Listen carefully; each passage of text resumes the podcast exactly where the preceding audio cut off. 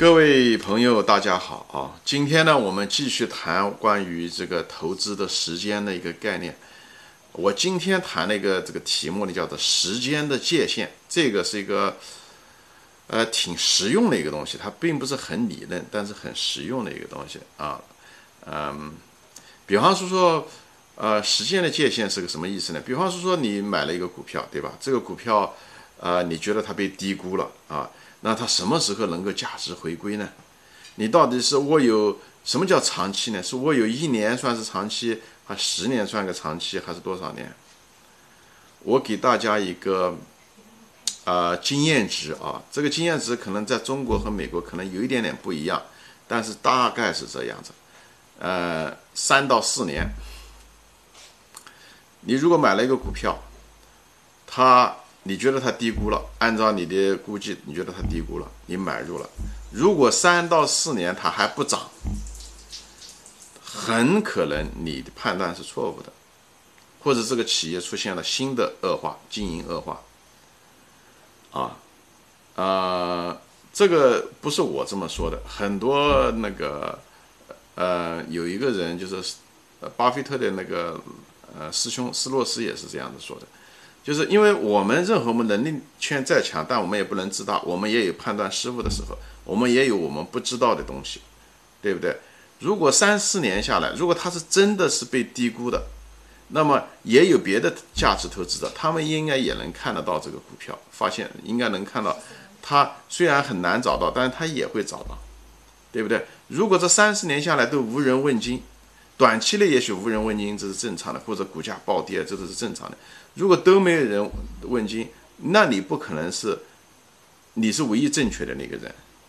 对不对？所以很可能在概率上来讲，我们很可能犯了错误，我们很可能在判断上犯了错误。所以三到四年是一个经验值，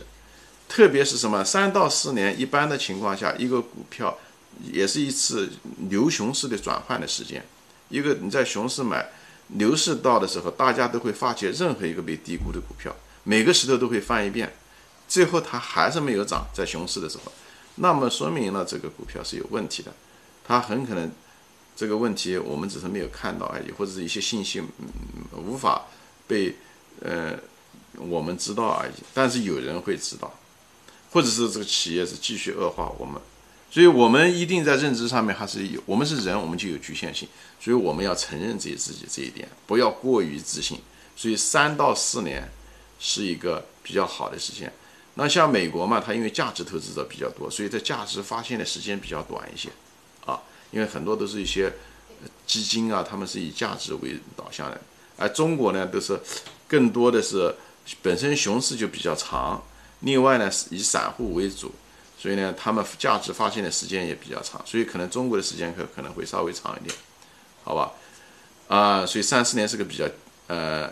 一个就是牛熊市，另外一个就是一般价值投资者一般三四年一般是可以发现的，这是我总结出来的一个经验值。大家可以试一试看，啊，另外呢，就是说呢，关于成长股啊，一个成长股啊，我就是数据统计，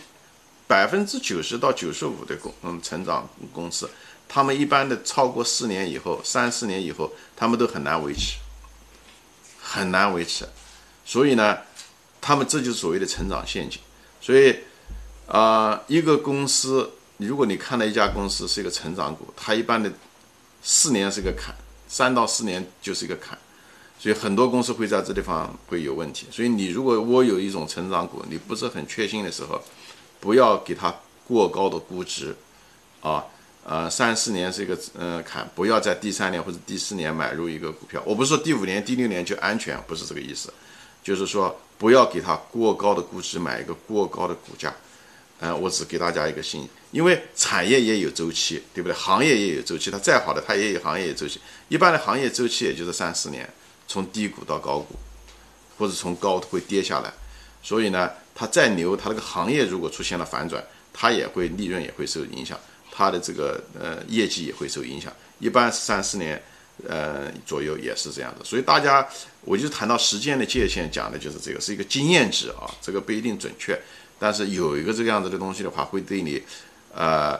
呃，避免一些价值陷阱啊，有一定的辅助作用，包括避免一些成长陷阱也有一定的辅助作用。大家对成长陷阱和价值陷阱不熟悉，可以往前翻一翻啊，我专门有这个呃节目谈到了什么是成长陷阱，什么是价值陷阱。这个因为在买价值股和成长股中，常人们常亏钱的这两个陷阱啊。还有一个就是谈到了这个牛熊市的转换，牛熊市本身也有着三四年的这个样子的一个界限，平均啊一个这样的一个界限，所以呃有了这个时间的概念，对你操作上的时候会有一定的好处。你决定要不要持有这个股票，呃持有多久，嗯，这有一定的参考价值，实用的参考价值，或者是你要不要买入一个成长股，呃这个时间点是不是有点迟，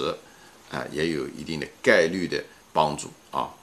呃。是一个经验值，是一个概率的呃思维啊。行，今天就说到这里，谢谢大家收看，再见。